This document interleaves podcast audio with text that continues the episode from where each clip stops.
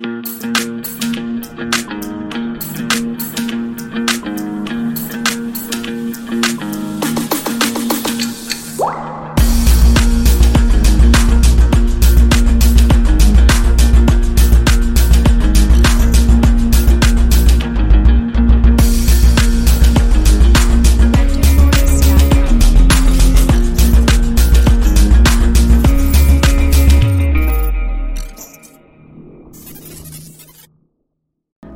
bienvenidos a De Conocimiento Humano, soy anfitriona Pris. Y bueno, estamos en viernes de programa de podcast, no sin antes saludar a todas las personas que nos están escuchando ya en este programa.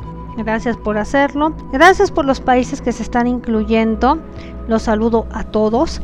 Y pues ahora vamos a hablar de lo que es el yoga, que sencillamente o lo vemos por la televisión o que está muy de moda. Algunas veces pues ya ponemos videos de YouTube y creemos que estamos introduciéndonos en el yoga, pero sabemos esencialmente qué es esto. Y bueno, vamos a comenzar comentándoles que la palabra yoga proviene de la palabra yug, la cual significa unir, conectar, relacionar. En sánscrito, la lengua clásica de la India. Por lo tanto, el objetivo del el yoga es generar, fortalecer la conexión entre el ser humano y el universo, y yo agregaría a Dios. A través de las posturas, los movimientos correctos y la respiración adecuada se logra estar en una perfecta armonía, también a nivel físico y espiritual. Van de la mano. ¿Cómo nace el yoga? Respecto a su nacimiento es complicado de decirlo. Tanto los historiadores como los especialistas en la cultura de la India encuentran dificultades para situar el nacimiento del yoga debido a que es muy complejo descifrar los textos ancestrales de la cultura védica. Y si quieres saber un poquito más de los Vedas, en YouTube en De Conocimiento Humano tenemos de qué constan estos libros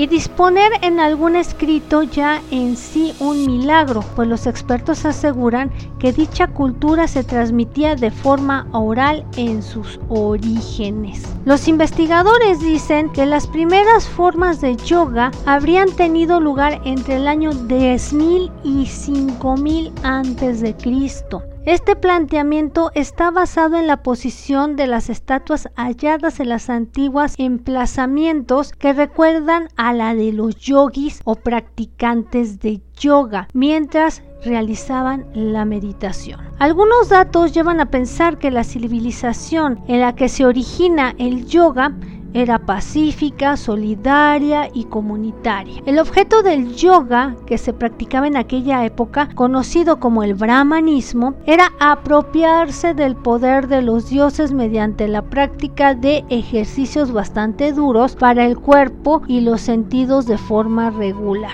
Ya sabemos cuáles son los dioses que los denominaremos hoy en día extraterrestres. A lo largo de los años, los ejercicios fueron evolucionando volviéndose más suaves y dejaron atrás la búsqueda de la imposición de sus poderes a estos dioses y entonces los yogis tratarían de transformarse a ellos mismos en un dios. No se sabe con certeza cómo surgió el yoga, lo que proporciona cierto encanto. Sin embargo, las distintas formas del yoga, que sería yoga vinasa, yoga ashtanga, yoga dinámico, yoga yengar, yoga hatha, yoga nidra, yoga kundalini, entre otras, provienen de un texto llamado Yoga Sutra. De, y este texto de hecho, fue escrito y recopilado entre los siglos 2 y 5 a.C.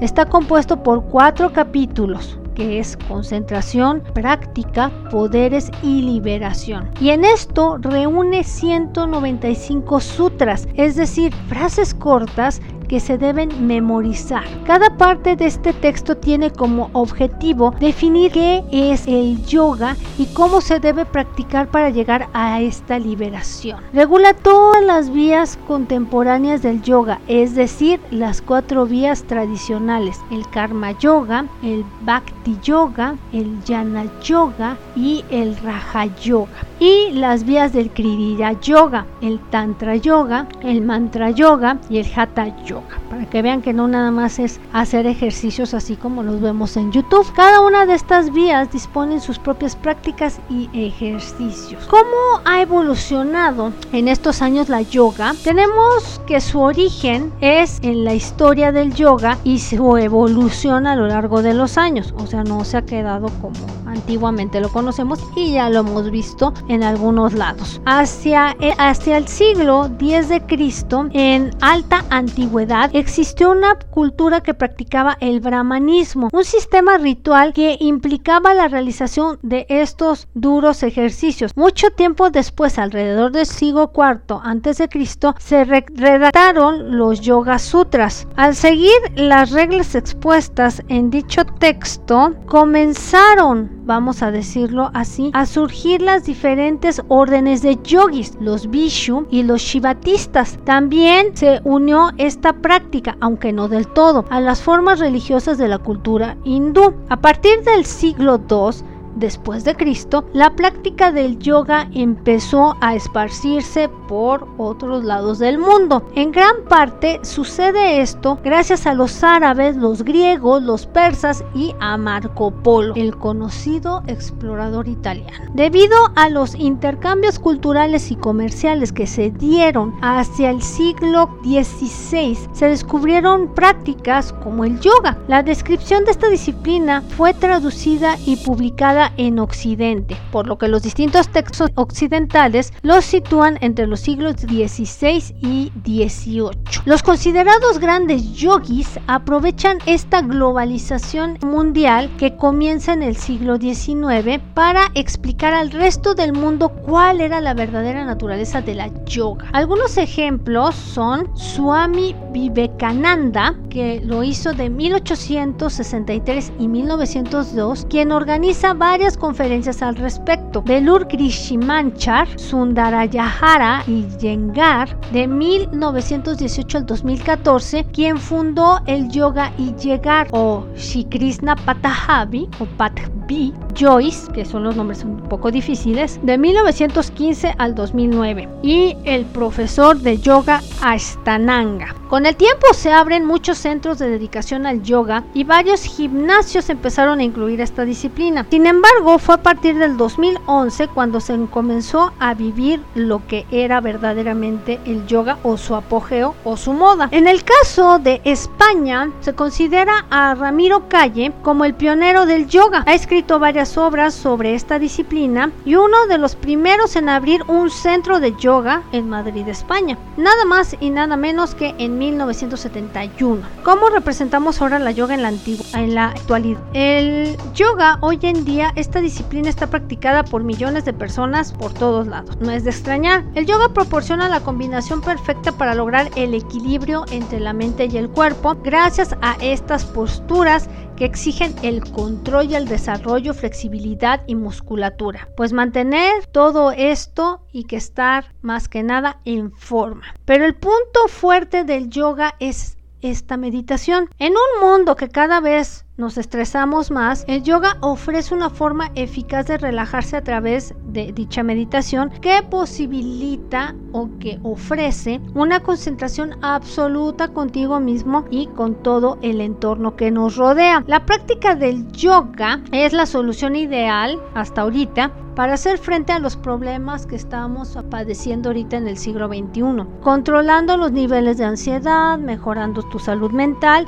y al igual la física. Entonces, aquí es como te damos un poquito de lo que es el yoga y cuántas variantes tiene y pues cómo todavía se sigue impartiendo y solamente hay que decirte que busques a la persona correcta que imparta estas clases de yoga que sea tomado por un yogi o que esté certificado de que así lo ha hecho y sobre todo que tengas a un maestro que esté 100% dedicado a esto, ya sea en los templos hindús o donde tú puedas este, encontrar a alguien en lugar de buscarlo por las redes sociales o por internet o programas hechizos. Y bueno, por mi parte es todo. Esta fue Prisa Sahari y espero que te haya gustado nuestro tema de hoy. Que tengas buen día, buena tarde o buena noche donde quiera que estés.